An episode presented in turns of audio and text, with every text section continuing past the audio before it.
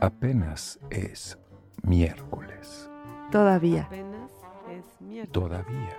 Apenas- todavía, Todavía.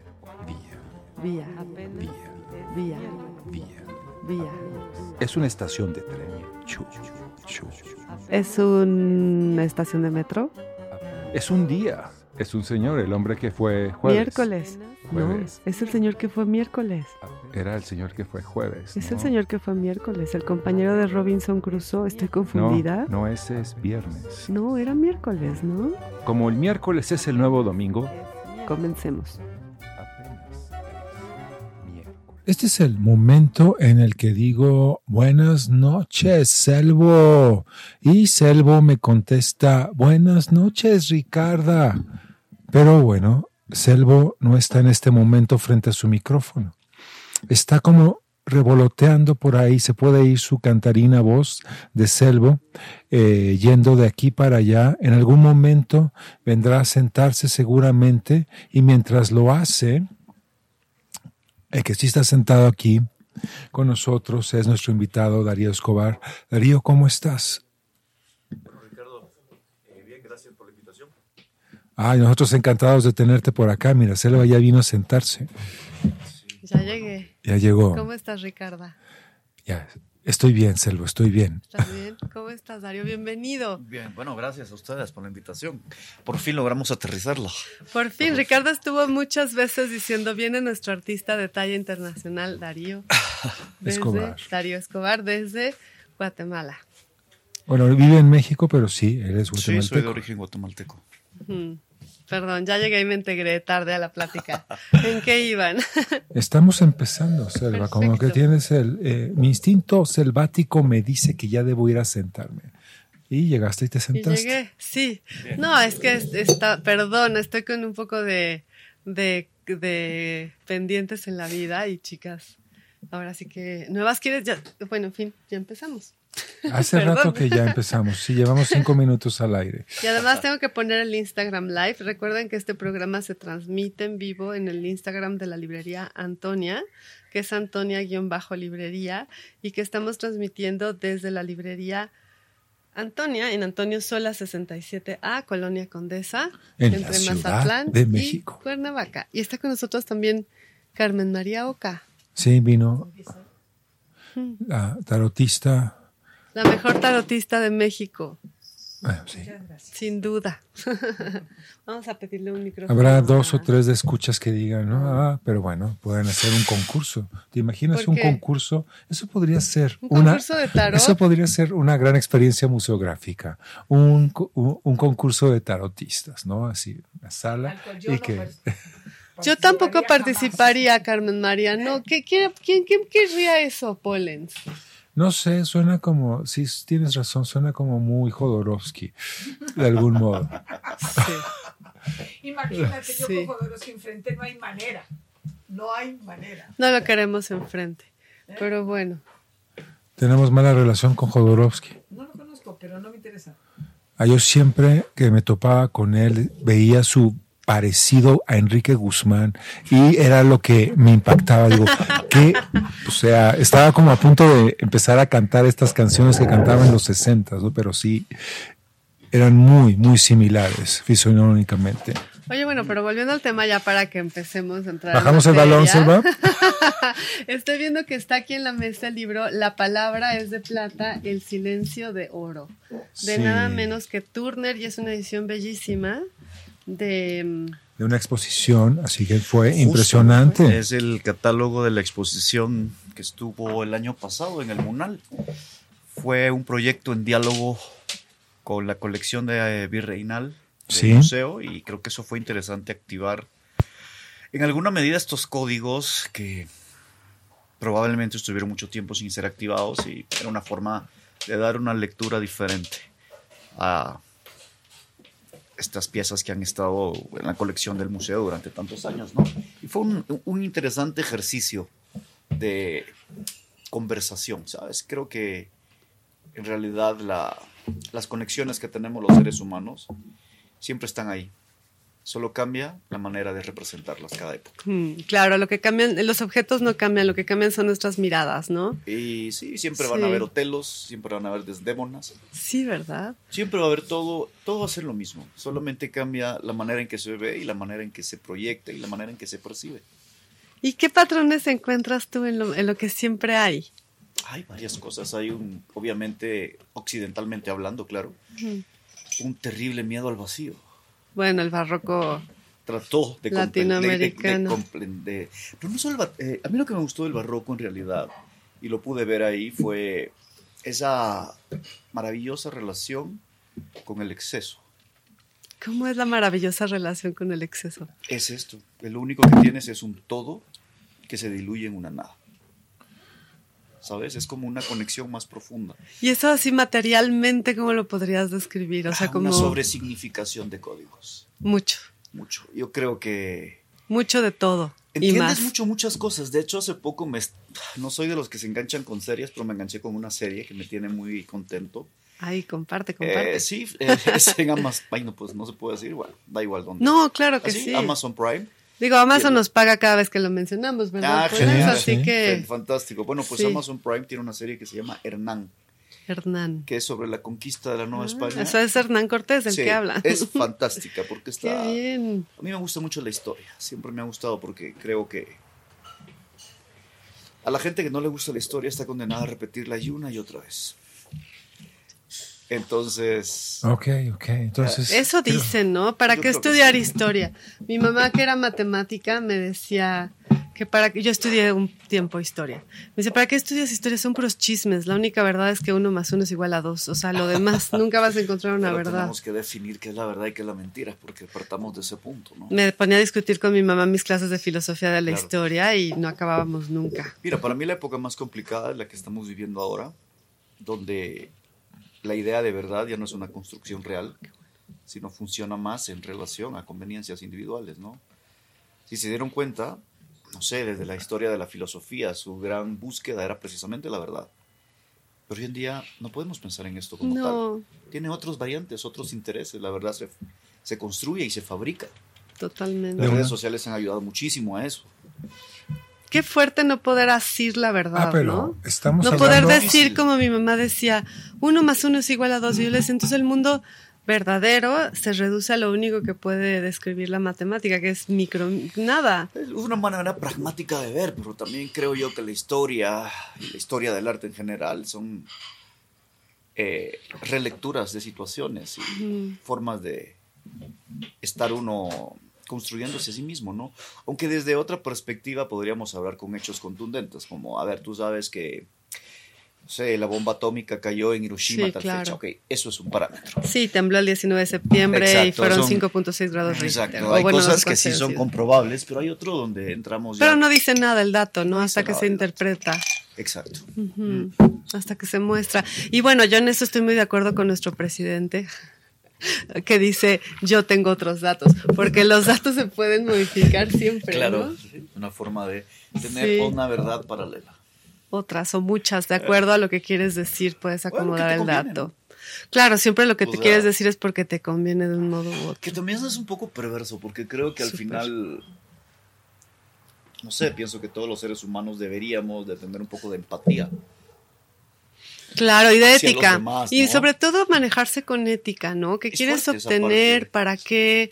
¿Qué vas a conseguir? O sea, como... Yo, perdón. Ay, vale. perdón. Aquí gracias, estoy. gracias, Ale. Gracias, Darío. Está muy Sí. buena la plática. ¿Quién se acuerda de los micrófonos? Ale, pero por supuesto. Ale. Ale, gracias, Ale, por estar al pendiente. Yo también tenía el de pendiente de que estaba como demasiado lejos. Ah, ok, pero ya, ya, ya estoy cerca. Pero está buenísimo hablar del- de, qué es la verdad, qué es la mentira, todo según con el cristal con que se mira. decía. Claro, y sabes que, a ver, para citar a un moderno, Picasso te decía que el arte era una mentira con la que se acercabas a la verdad. Una frase interesante. Es interesante, aunque yo pensaría en, en ah, o sea, hablando de, ay, ya nos, nos podemos poner bien filosóficos si quieres, Darío. Ya a mí me encanta Pónganse ese tema, ¿verdad? filosóficos. Pero me acuerdo de esto, de esto que, que veíamos, que como es tan inacible la verdad, la verdad no se puede narrar. como tal, como una verdad, solamente hay narración, decía Paul Ricoeur, y en ese sentido lo único que hay es texto, ¿no? El escrito, la Sí. narrativa. Entonces no podemos saber cómo fue la, la vida cotidiana en el siglo XVI, pero sí podemos pensar, no podemos pensar, sino tenemos el escrito de lo que se pensaba que se hacía, lo que se En creía, lo que se sí. Tenemos el rendering. El render. ¿Por qué Es el render? El rendering, sí, aquello que era tal cual, Ajá. en cierta manera, La y que no, sí, que no podemos eh, apercibirnos más que relacionándonos como eh, lo hizo Darío con, con el arte eh, virreinato por golpes, por eh, Sí. eh, Son como aristas, como las facetas de un diamante. Acuérdate que lo más lindo que tiene el diamante, o mejor dicho, entre más errores tenga, más brilla. Ah, sí. Porque se refracta la luz y te devuelve el destello. Un, O sea, los- un los diamante errores en el perfecto. diamante son- son un, buenos. eh, un diamante limpio y puro es un pedazo de roca transparente. ¿En serio? O sea, me estoy dando cuenta en ese momento que mi cultura del diamante es nula. Hay que cambiar eso, Pollens. Sí, Es verdad que viene Navidad, ¿no? Claro, un poquito de glamour. Era como un tema de literatura, eh, cortar o no cortar diamantes, sí. hacer catálogo de diamantes y verlos. sí. Sí. La estrella del sur se supone que era como de 618 quilates y era como el diamante más grande. ¿no? Uno cuando tiene 10, 12 años y está buscando como las cosas más grandes y en los libros donde los, los contienen, esta persona medía 2 metros 70 o este puente es el más delgado que hubo. Y Siempre es- encontrando referencias. Sí, Sí. parámetros. Para el, sí, son parámetros que te ayudan en alguna medida a avanzar en caminos, ¿no? Siempre es bueno tener referentes, tal vez. Si los necesitas. Bueno, sí. Si los necesitas. No sé, ¿y tú qué, qué cosa? Y bueno, ya yéndonos a, a esta bellísima exposición, La palabra es de plata, el silencio de oro. ¿De qué modo conviven estas dos verdades? ¿Son verdades, son mentiras? ¿Es mucho, es poco? ¿Qué hace ahí el... el ¿qué, qué material es este bambú? No, es una can, es un aro, ¿De caña? una cancha de, de, bas- de fútbol cortada en pedazos y rearmado. ¿Qué tal? ¿Qué es? Una qué es? portería. Una, son las dos porterías Qué juntas. fuerte. Yo pensaba que era algo orgánico. En la, La- foto se ve como que tiene, pero es el mismo óxido Es el y mismo la, óxido de la pieza, sí. Es algo orgánico. la- Mira, sí, esta, sí, esta sí. exposición tenía un objetivo. Me invitó Carmen Gaitán, que fue la... Ay, saludos a mi querida Es Carmen Gaitán. Carmen, Sabes ¿no? que me estaba acordando yo mucho de un trabajo que hice con ella que fue también la, o sea, que cuando estaba en el Museo de San Carlos invitó a un artista que no recuerdo el nombre, Thor- Thor- Thorsten algo. El fotógrafo. Eh, ajá, foto, que trabaja Ah, con gran show, basura. sí, sí, sí. Ujú, ese. Y ahora que veía estas piezas me acordaba justo de Carmen. Y claro, después, porque a Carmen le encanta hacer estas invitaciones de la- artistas contemporáneos son a que provocar el diálogo. ¿no? Fíjate que son formas inteligentes Sí. de activar lugares que no han tenido tanta activación. Sí, o, o piezas Mira, que no se han el- visto, uno de los, ¿no? uno- uno de los grandes problemas del museo como lo concebimos, este museo con una estructura, por decirlo así, Decimonónica. exacto, pero sobre todo historicista, purista, puede, la palabra no es la correcta, pero es la única que se, que se me ocurre, puede resultar aburrida la tercera o cuarta visita continua. Pero si a esta colección le haces guiños y sacas partido poniendo en tensión épocas diferentes, como por ejemplo obras de hace 300, casi 400 años, en conversación de obras que tienen 5 o 6 años, te das cuenta precisamente de que estas activaciones son importantes. Cuando Carmen me invitó, me invitó de hecho fundamentalmente a, a hacer una exhibición en el Munal, la cual pues fue absolutamente aceptada de mi ¿Cómo parte. no? El Munal, El ¿no? Munal, Tam- que- que- es gran cosa el Qué, Munal. qué ¿no? agradable lugar. No, fue Sí. fantástico. Y entonces, pues se me, se me ocurrió de invitar para esta exposición al curador francés Michel Blansouvé. que- Saludos a Michelle, lo que- adoramos. Sí, eh, yo he tenido muy buena experiencia trabajando con él. Y en ese entonces el curador del Munal, de la sección virreinal, es Héctor Palares. Ok.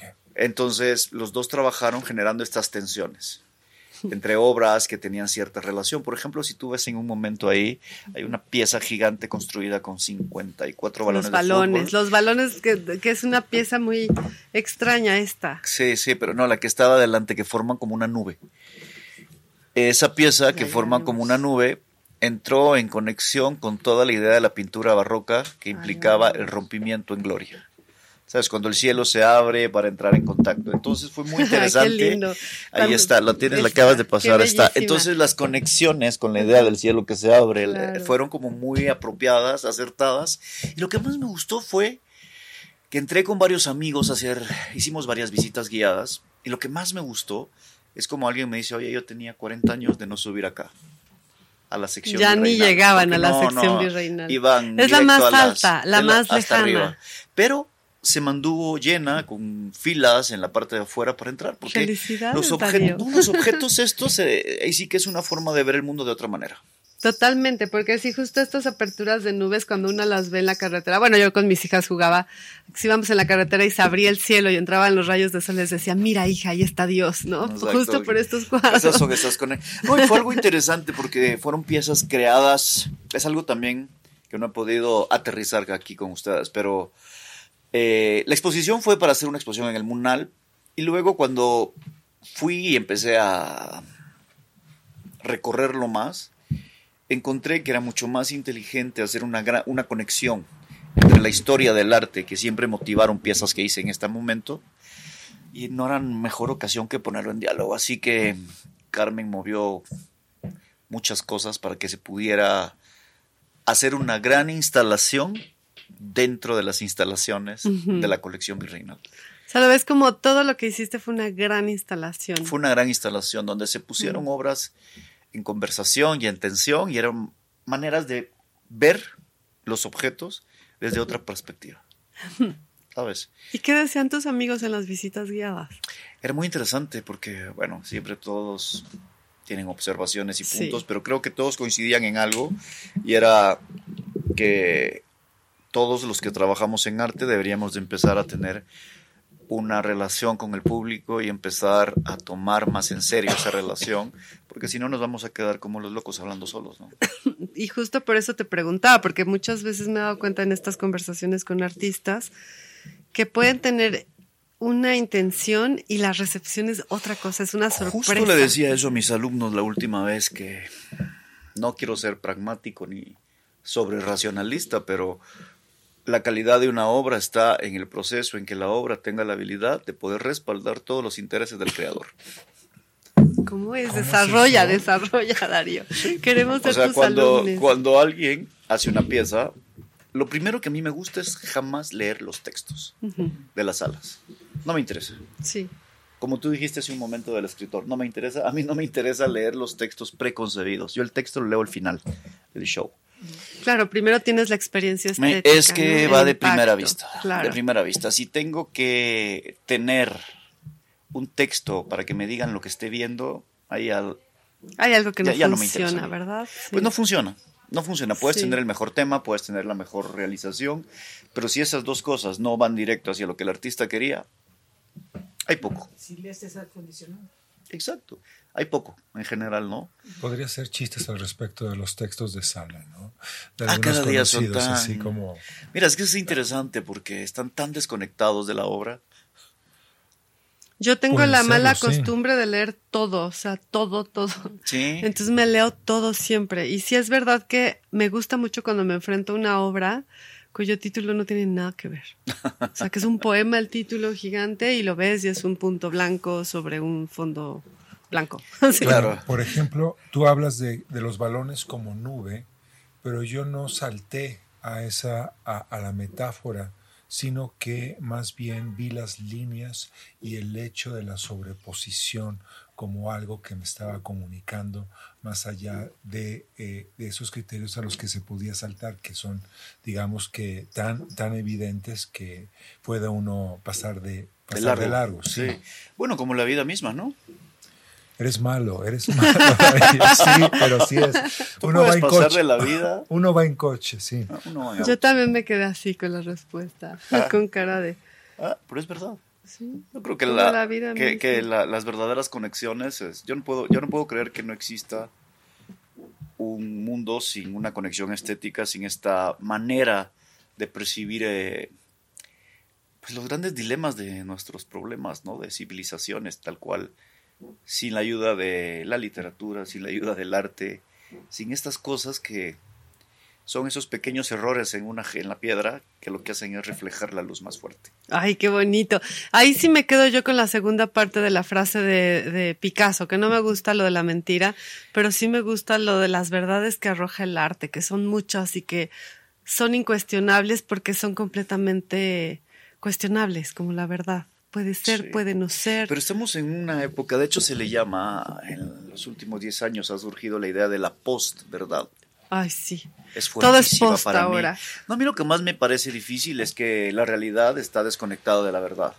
Uh -huh. Eso es fuerte, porque toda mi vida, desde mi formación en el colegio o en la universidad, la búsqueda era la verdad. Y hoy en día, cuando te das cuenta que la verdad es una construcción individual, que no hay tal verdad. Que no hay tal verdad como te tal. Quitas es fuerte, el piso, ¿no? se te quita el piso. A mí se me movió sí, todo. Claro. Se me movió todo porque sí, claro. eh, las construcciones son tan complejas, pero al mismo tiempo tan fáciles. Los retos ya no están. Hablábamos con unos amigos sobre que también lo mismo sucede en la literatura. ¿eh? Uh -huh. lo, eh, mismo. lo mismo sucede en donde el talento, las habilidades, los conocimientos, la educación están fuera de la ecuación del éxito. ¿Dónde está el éxito? ¿Qué es el éxito? Uf, es una buena pregunta. Pregúntale a Elon Musk. Exacto. bueno, Oye, éxito, no, como. Eso es más difícil todavía. Como mis hijas que, que dicen. Me decía mi hija, es que yo no voy a estudiar nada porque está comprobado que si no estudias ganas más dinero. Y yo le decía, pero ¿cuándo se ha visto en la vida que estudiar es para ganar dinero? Dinero, es para, no. sí, exacto. Yo así asustada, ¿de dónde no, sacan uno estudia esas por ideas? curiosidad, ¿no? Para claro, ampliar por horizontes. el placer de aprender, por dedicarte cuatro también, años a estudiar Pero ¿sabes? algo. también hay algo que creo que es muy fuerte. Hace poco hablaba con unos amigos sobre cómo ha cambiado y se ha reformulado el mundo desde la Segunda Guerra Mundial.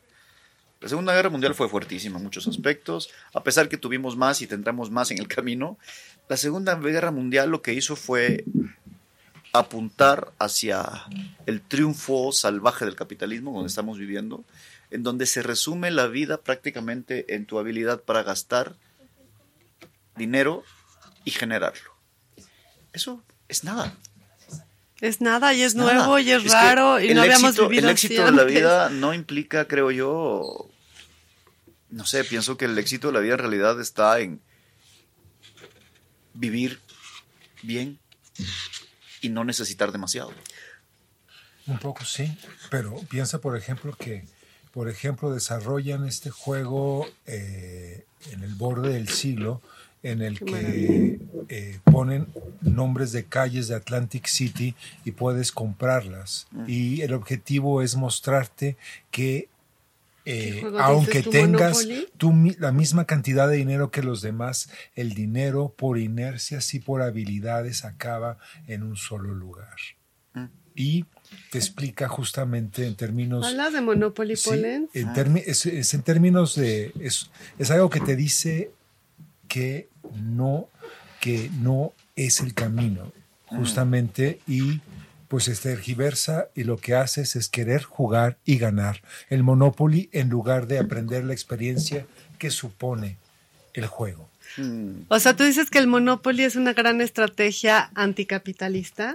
Es una, es, un, es una enseñanza moral sobre que el, el, capital fluye de cierta manera, se estanca de cierta manera y que no tiene caminos posibles. Aunque me dicen, no tenemos más que el dinero que tenemos y la manera de gastarlo. No podemos salirnos de ahí. Y... Porque son experiencias de vida en función a lo que conocemos, porque tienes los medios de comunicación diciéndote que no eres feliz porque te falta esto, esto y esto. No, y luego ves a un, a un campesino, ser, ¿no? aquí trabajamos en un, bueno, tenemos un grupo de despensas orgánicas en la que tenemos contacto directo con los productores, la gente que nos produce la comida, uh -huh. y estaba uno de los productores, un, un agricultor de Milpalta, estaban, estaban hablando entre ellos de, de, queríamos hacer un evento. Entonces ellos iban a traer productos, los, iban a los íbamos a vender aquí en la librería, los vendimos, estuvo muy bonito.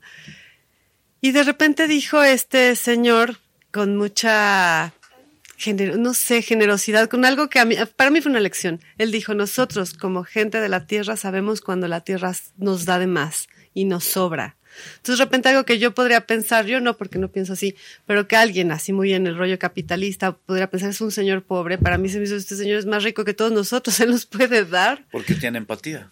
Y tiene otra, tiene otros códigos y tiene otras formas de pensar y para él la riqueza no está en la marca de la ropa, sino en la tierra que le da para dar, ¿no? Y se repartían ahí mismo nueces porque resulta que era la temporada de las nueces y entonces todos trajeron lo que les sobraba, digamos, lo que no iban a comercializar y repartían nueces, pero como yo decía, tan pensaba yo, tan caras que son en el mercado, estaba yo buscando nueces para hacer chiles en nogada y sí fue una gran lección porque la gente, esa gente trabaja en la tierra porque ama la tierra, no porque le dé dinero, podrían hacer cualquier cosa y ganar nuestro más. trabajo, ¿no? Nosotros trabajamos en la literatura, en el arte. Hoy sí. Por el placer. Se nos se me olvidaba eso de que no ganamos dinero. Pero es lo mismo, la, es la misma historia que me estás contando y tenemos esa habilidad. Probablemente no repartimos nueces, pero repartimos ideas.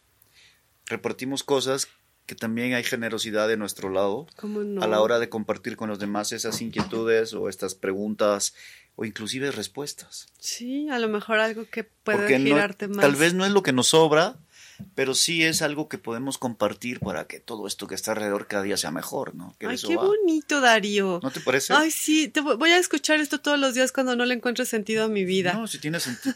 ¿Sabes qué? No, bueno, la vida como tal no tiene tanto sentido y no vamos a entrar en detalles, pero lo que vale la pena de esto es el camino, no el destino. Es, no, como su gracia, que no tenga finalidad. Por eso es que para mí estoy como en una lucha campal contra el exceso de cosas. ¿Y qué pasó con el barroco entonces? ¿Cómo te fue con el barroco? Tiene otra dimensión. Ah, porque la dimensión del barroco era despertar a través de la hasta a través de, de la apreciación ese algoritmo de belleza que mm. solo podía existir a través de lo divino. Mm, qué lindo. Entonces, en realidad, estas eran trampas que se ejercían para poder llevar el esplendor hacia un lugar donde el público no podía escaparse de él. Trampas estéticas, mucho oro, mucho... Eh, el, eh, sí, el... Eh, todo esto que no era... Muchas nubes. No, hay muchos códigos, muchas... Eh, acuérdate que también el barroco en América fue didáctico. La idea era educar a la población en la nueva fe y fue bastante exitoso. Utilizó parámetros que... La nueva fe es como un producto, ¿verdad? Sí como todos los que tenemos hoy en día. ¿A qué te sonó a detergente, Polen? La nueva fe sí suena como, mira, te traigo una nueva cosa, es la nueva fe. La nueva Se diluye en agua. Y brilla. Exacto. Sin embargo, el barroco nos dejó grandes cosas. Hace poco hablaba con unos amigos que, no sé si compartimos esta idea, pero no he encontrado yo una mente tan brillante en toda América como Sor Juana Inés de la Cruz. Ay, no. Sí, no hay. No hay, no hay, no hay. No hay. O sea, le puedes dar 10.000 vueltas a todo lo que quieras, puedes fantasear de que no, pero sí, es una de las mentes más claras, más lúcidas, y siempre me he preguntado por qué aquí. ¿Por qué aquí en México? En México. ¿Y por qué? Porque podría haber estado en el virreinato de, del Perú, la Capitanía General de Guatemala, en la Capitanía General de Santiago de Chile, en cualquier lado. Pero ¿por qué acá? ¿Por qué acá? Creo que había una, una coyuntura muy grande. Eh, para empezar, es por todos sabido que el proceso de mestizaje se da en dos civilizaciones con el mismo nivel eh, de desarrollo. ¿Verdad? Eh, obviamente en México había un imperio al que se tuvo que derribar. Tenían cervecerías, creo. Seguramente. El señor Cuauhtémoc y el señor Moctezuma, sí. Ah, no, eso es ahora, Polens, eso es ahora. Sí, eso es ahora. Ah, eso es cierto.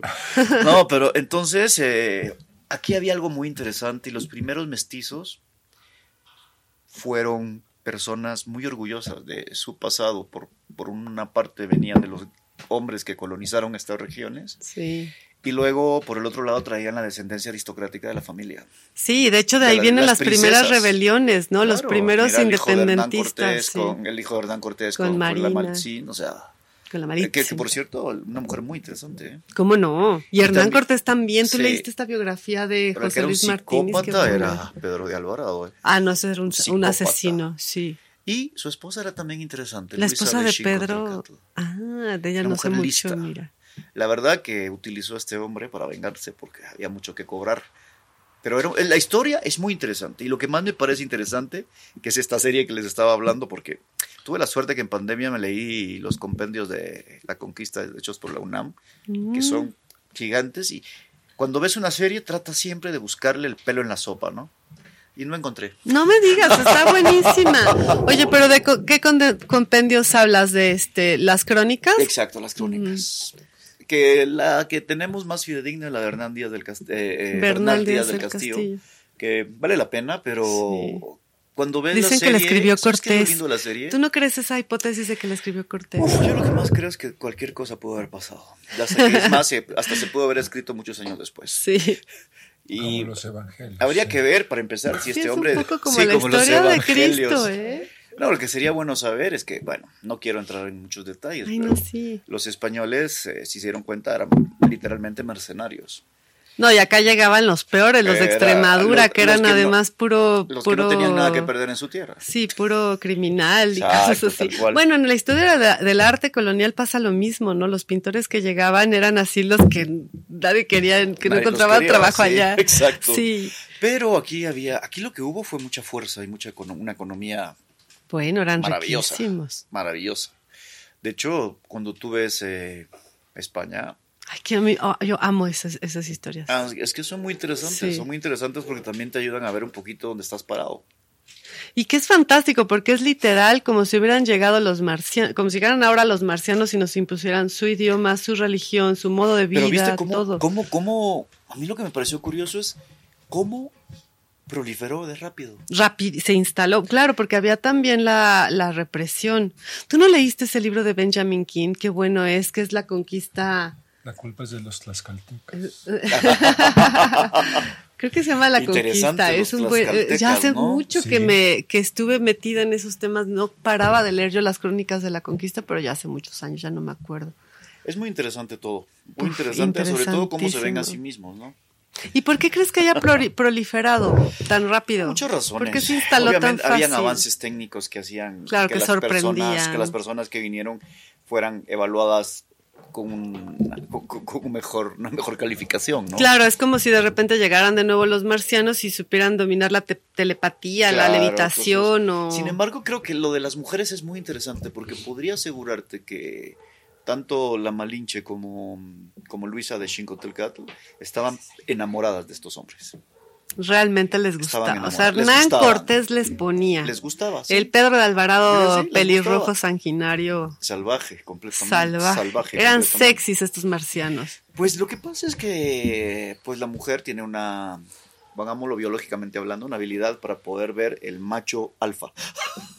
¿Sabes? Los ven y se enamoraron. Sí, es una habilidad que luego, luego, luego te, te- que te, va te- en contra, ¿no? Sí, totalmente. Yo hubiera querido Bueno, no hace tener. rato que me dijiste que era una mente brillante Sor Juana, imaginé a Russell Crowe Ah. con peluca. Oye, esa es muy buena Sor Juana, ¿eh? No, es muy buena. ¿Sabes qué es más interesante? Los juicios. Cuando la virreina quiere que ella eh, eduque a su hija, Ajá. obviamente se volvieron locos en arz- arzobispado y, y le La estaba hicieron- maleducando. No, no, le hicieron unos juicios para ver si estaba capacitada Sí. para poder llevar a cabo esa misión. Y recuerdo que en una de las principales preguntas del señor arzobispo de la época fue preguntarle a ella por qué ella creía que podía hacerse cargo de esto, de educar a la hija de la virreina y del virrey, si Dios nunca le había puesto a una mujer un trabajo importante y de sobresalir, de, para, para sobresalir. Ella le dice, bueno, si yo no supiera que usted es católico y es un hombre de fe, diría que está comiendo una herejía, porque la vida de nuestro Señor Jesucristo no provino de San José. Qué lista siempre. Nació de mujer, así que no podemos pensar que ser madre del Hijo de Dios no era una misión Claro. valiosa. ¡Pum! Empezó, empezó, empezó, empezó. y al No hubo modo, no hubo no hubo modo. modo. La chica estaba preparada para cualquier pregunta de un nivel de filosofía profundo. De teología, perdón. Y además me pareció increíble que al final el arzobispo le dice algo así como, eh, venía preparado para hundir a un galeón y tú eres una simple chalupa. Y ella le dice, nunca subestime el peso de la liviandad. No, ¿Ves? es que por eso te digo, Qué es, fascina- es fascinante, fascinante. Y tenemos la suerte de conocerla porque las dos virreinas llevaron sus textos a España y ahí se publicaron. Ah, sí, los textos son españoles. Sí, porque Las si se hubieran, ediciones. nunca se hubieran publicado, tal vez en nuestras tierras no hubieran tenido tanto éxito, ¿no? Ah, yo me los tomé los dos. Sí, perdón, perdón, perdón. Perdón, sigue, sigue, que estoy dos. yo, este. Pero bueno, creo que todo esto está Darío. relacionado también con la con el arte y la literatura, ¿no? México, sin lugar a dudas, es un país absolutamente estimulante en términos de literatura. Síguelo siendo. Sí, sí. Claro, Pero hoy en es día es muy Sor Juana, ¿verdad? No necesariamente. Una condición, ¿cómo es que se dice en matemática? Condición suficiente, pero no necesaria.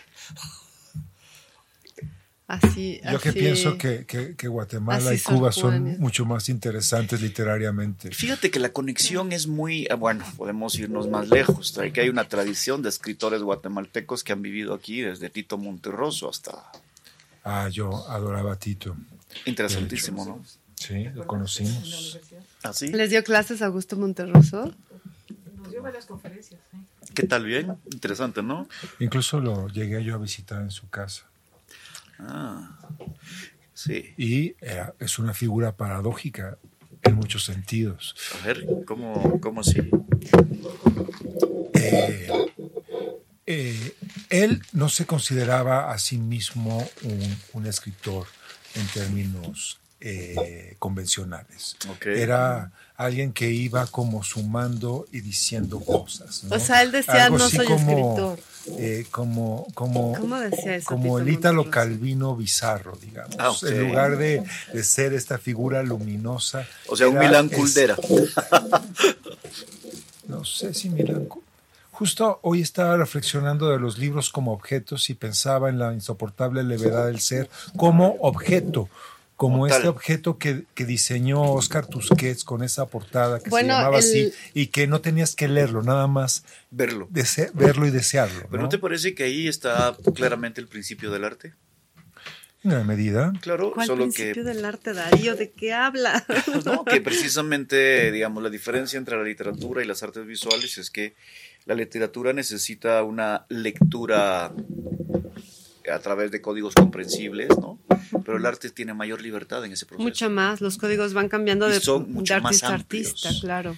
Y creo que ha llegado un momento con tanta con tanta libertad, porque como te decía hace un momento, no, hoy el día el talento ya no está dentro de la estructura.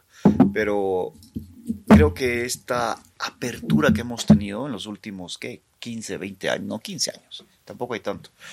Sobre todo el hecho de cómo se ha abierto el mundo hacia nuevas perspectivas es fantástico. La visión ya no es una visión eurocéntrica lineal, sino ya Afortunadamente. Exacto, y nos ha enseñado que el mundo es mucho más maravilloso. Mucho más grande. O sea, ya estamos escuchando el lenguaje de los pájaros, estamos viendo Sí. la trayectoria de los astros como un... O sea, hay en el camino- nuevos lenguajes. Sí, en el camino Increíble. perdimos un par de cosas que ahorita valdría la pena recuperarlos, ¿Cómo cuáles? como la calidad y la objetividad. Mm. Pienso que ahora que ya tenemos la visión más amplia, sería bueno que empezáramos a elegir calidad. Me vemos. gusta mucho eso de pensar que la, la visión se ha ampliado. No lo había Es que sí se ha pensado. y es verdad. Y es fantástica esa ampliación Sí. porque nos ha permitido ver el mundo más ampliamente y encontrar unas lecturas más profundas y ponerle un poco de corazón a tanta frialdad. Ay, sí, o de ¿Verdad? entender otros mundos. Sí. Pero al mismo tiempo entiendo lo que dices. Por ejemplo, a los feminismos les pasó que de repente se abrió tanto el feminismo que se embarró. Exacto. ¿No? Por ejemplo, por poner un ejemplo. No digo que se embarrado, porque las, las, las, como todo, los buenos artes feministas son maravillosos Claro. y te llevan a otros lugares. Pero si de repente, digamos que se chotea Ok. y se, se expande tanto en las redes sociales que de repente lo ves Yo le de, tengo de un poco de muchos terror a las Tú redes estás sociales. hablando en términos posmodernos, estás hablando de la cultura La del eh, agotamiento, Lo de posmoderno cómo es que... Ya pasó de moda lo posmoderno. Yo No, pero sigues- sí. la, palabra moderni- la modernidad nunca nos la vamos a quitar de encima en los próximos 200 Si no, años. si no se quitó ya en otros Se 200, quitó, no se va. exacto. Y además no es, es tan contundente, ¿no? La, la modernidad como tal, como foco de pensamiento, como foco de estructura, y es más, como dirección, porque la modernidad era la que nos iba a salvar de esto. No, y además, se- se- cuando lo quieren, lo quieren, a mí me pasa mucho con la pintura modernista o los muebles modernistas. Como se refiere a una época particular que ya no es No, moderna. pero no es, es modern style y Sí, las cosas. No, ya, a cambia eso voy. completamente todo. A eso voy. Y siempre que, o sea, es como tan, tan mal puesto ese adjetivo para el modern style, para la pintura moderna, porque ya no es de ah, esta, o sea, como que, que hay Arte como un- contemporáneo. Uf. No Fíjate sé. que no hay nada más elitista No sé. que el arte contemporáneo.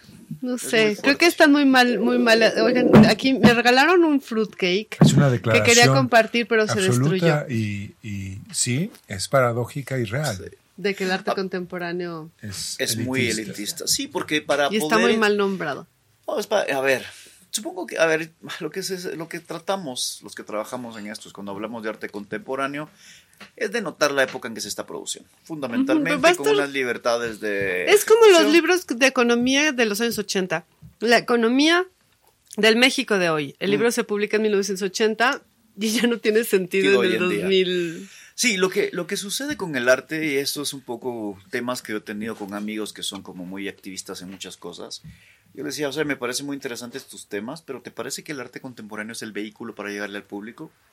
No, no. No, porque estoy seguro que una mujer que tiene problemas de violencia en su casa preferiría llegar a un juzgado y ser atendida adecuadamente con términos Claro. legales Por supuesto. que ir a ver una fotografía a un museo. La fotografía no le dice No nada dice cuando nada, tiene el no le problema. nada. nada. Entonces yo creo que, a ver, uno de los grandes problemas del arte es, a ver, para entrar en él necesitas una serie de códigos que te los da la educación. Así de fácil. Y la educación está realmente puesta en las manos de las clases medias y altas. Sí. Entonces, para entrar ahí, ¡pum! tienes el primer bloqueo. Claro, hay- puede haber sensibilidad que te lleve hacia otros lugares, pero no sé, pienso que hay formas. La radio, por ejemplo, es un magnífico medio de comunicación. Es preciosa la radio. Pues llega. Preciosa Llega. porque sí se escucha y tenemos mucho más cercanía con la voz y necesidad de voz, eso sí. Sí. Todos queremos, por eso existe esto por Pollens, porque él tenía mucho la necesidad de hablar y ser escuchado. Es ¿Verdad, justo por eso. Yo te, y te dije eso y entonces decidiste poner todo Yo este dije, tinglado. Voy a hacer esto por ti porque te quiero y quiero darte el medio. no, no es cierto. Pero hay una necesidad real. Por eso las inteligencias artificiales se preocupan tanto por las Alexas y las Siris, porque Sí. si les dieran emoción, cosa que no lo van a lograr porque pues no hay emoción ahí, podrían ser muy exitosas porque la voz es una es una cosa que se que se además se potenció con la pandemia. Pero volviendo al tema, ¿Hay ¿qué opinas de en la, en la ah, inteligencia artificial, por ejemplo? ¿Tú crees? No sé, porque Sí todo hay, el mundo ¿no? dice como, güey, no, el tema está digo, de hay moda. Sí sinapsis. hay, no, sí hay. O sea, las computadoras cuánticas sí generan ciertas sinapsis, sí. ¿Qué Claro, sinapsis generan? No sé, porque no sé de eso, pero sí funcionan parecido a un cerebro. ¿Así? Sí, sí, ¿En qué sí. términos pueden funcionar eh, humoralmente Tan, como un cerebro? tan misterioso es, tan misterioso es que ni los que las construyeron saben cómo funciona. Pero eso es discurso, otra es vez. No, es algo que es algo que nos están diciendo igual que nos dicen que eh, o, o sea es como toda esta discusión que no quiero entrar en términos históricos sobre por qué no estamos hablando de ciertas situaciones en ciertos lugares de, de otros países más que de cierta manera no nadie Ya me dice perdí, nada de lo que pasa en Gaza por ejemplo. Uh, no ¿Cómo Pero no? Todo mundo. El otro día vino nuestro amigo Aquilan los, Lieberman ga- los, los medios y no la están pasamos mal por empezar a hablar de, sí. Palestina ¿no? e Pero- a, mí, a mí Israel. lo que me sorprende de estos temas, bueno, no solo son, no solo Ucrania ni Palestina están en guerra, ¿no? Sino me sorprende que la gente tiene opiniones tan Saludos, contundentes, tan contundentes, que uno dice, wow, estoy seguro que ni siquiera los involucrados las tienen. Ah, sí, sabe, como siempre, el pa- más papistas que el papa, ¿no? Exacto, ¿no? Exacto. Pero yo me interesa mucho volver a esto que dices del arte contemporáneo es elitista, porque sí está hecho para un público además que el, que- el público que consume este tipo de arte que puede llevárselo es es un, un- es menos del 1% de la población, o sea, nadie. Seguramente. Y además ni siquiera en México, o sea, en México habrá hablando- dos o tres estás hablando coleccionistas. de la transacción económica. La transacción económica es muy importante en el arte contemporáneo. Pues es la Muy. que, la que sostenta, sí, la que sostenta, la que sostenta toda la carga del aparato que está atrás, que pareciera, Exacto. que pareciera que es muy pequeño, pero no. No, es enorme. Es enorme. Es el mundo de las ferias, es, el mundo vez, de las Es el colecciones. Papa Sixto los diciéndole, museos. maestro Miguel Ángel, maestro Miguel Claro. Ángel, tengo esto, necesito que me lo pinte, por favor. La fuerte Es- es- Pero fíjate, la diferencia es que Miguel Ángel o Diego Rivera, pues sí estaban ahí en la en el Y ya los muro, pusimos ¿no? en el mismo lugar. Eso Claro, Diego. Rivera tiene su capilla en Chapingo. La capilla Su capilla Chapinga. de Chapingo, sí, claro. Ah, no sabía. Su capilla Sixtina en Chapingo. En Chapingo, no, no, en la Universidad de. Chapinga, no, ya. En la Universidad de, de, de pues sí, de agricultura, no me acuerdo cómo se llama. La, pues una universidad dedicada a la, a la agronomía en Chapingo, en Texcoco. Diego Rivera fue y en lo que era un casco de hacienda y en la iglesia, para desacralizar la iglesia, pinta estos murales en, en los que evoca la capilla sixtina de Miguel Ángel y lo hace a propósito, pero tiene una hoz y un martillo de este tamaño, ¿no? Qué posmo. Sí, padrísimos, la verdad es que son Bueno, es como bellísimos. la cruz, ¿no? Sí, usa los símbolos este, comunistas para desacralizar la iglesia, ¿no? O para resacralizarla. De- Definitivo, porque eso se volvió otra Porque religión. viene otra religión. Pero- que, es, que es mucho más perverso, ¿no? Porque en lugar de tener la imagen de Dios, tiene la imagen del superhombre, que es el líder. que es Y más además que el líder es el, el, el, agricultor y el obrero, ¿no? Dándole como... Pero al final. No, eso está, sigues en Diego Rivera. Pues Sí, sí, pero sin embargo sabíamos que tanto Stalin No, como símbolos Trotsky todos ellos no iban a sembrar el campo. No, claro que no, eran intelectuales. era otra onda. Tampoco se iban a la guerra. Tampoco. Bueno, Stalin se habría ido a la guerra. Era tan psicópata que seguro sí. Stalin estaba bien loco, ¿verdad? Mi mamá, mi mamá, como era comunista, yo creo que, que, que le, le gustaban mucho Marx, Stalin, Lenin, Mao, tenía sus figuras. Aquí tengo un Marx que era de mi mamá y este era fanática del dogmática. Es muy interesante esas cosas que siempre te pueden llevar a creer las cosas así de una manera tan fuerte. Y al ¿no? final pues son ideologías y las ideologías se muerden Es la como- cola. o Es sea, como, sí. es como el perro que no reconoce su, la cola Sí, como propia y se la exactamente. muerde, ¿no? Se da vueltitas. Sí, así. exactamente. Sí. La premisa es creer en Santa Claus, digamos. ¿no? Ah, sí. ¿no? Oye, pero no, yo Crees quería en todo volver- un proceso y ese proceso se desmorona y no es sino aquellas pasiones que eh, tú estás buscando estar por encima de ellas. Es como paradójico. Ah, es como esa maravillosa lucha que decía Oscar Wilde, ¿no? Que el hombre que tiene unas pasiones muy grandes, su mayor logro es caer rendido a sus pies. Qué fuerte. Muy interesante Wilde, ¿eh? Eh, Sabes que lo he redescubierto, porque ahora estoy como estoy envejeciendo. Estoy regresando. Envejeciendo. ¿Cuántos años tienes, Darío? 52 cumplo. Ah, mira, Fíjate. eres mayor que yo. Pues, no, y sabes Menor qué? que Polen. Estoy en el, no, estoy en el camino de releer ciertos libros que leí que era muy, cuando los leí era muy joven. Entonces pienso que obviamente no llegaron a mí como van a llegar ahora. ¿Como cuál? Pues hay muchísimos. Acabo de terminar el retrato de Dorian Gray. Fantástico. Fantástico. No deja de tener un tejo moralista por parte de Wilde al final, porque no le fue tan bien a Dorian, pero es muy interesante ver cómo se impone una visión completamente en oposición a la moralidad de la época. Algo que aquí, en este mundo, en este momento actual, no un- lo vamos a poder vivir, porque entonces se acaba la gente, ¿no?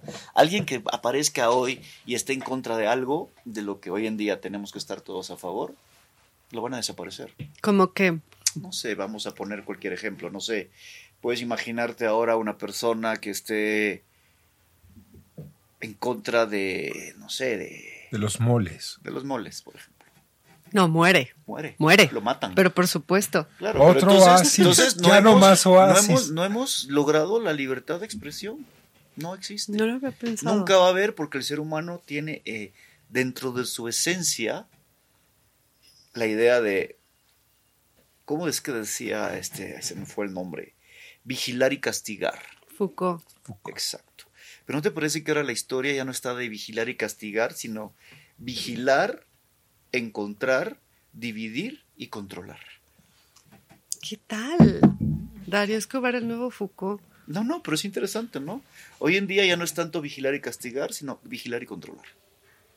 Bueno, ya hay, hay, este, hay estas, estas cosas que están sucediendo con las redes sociales que vigilan y funean, como dicen, Sí, ¿no? O sea, se, se es- escogen a alguien yo y tengo, lo... tengo una amiga que le tengo muchísimo cariño. Y la vez pasada me decía que ella tiene muchos problemas con otras mujeres Yo le digo, sí, le digo, pero supuestamente hoy en día están todas más acuerpadas.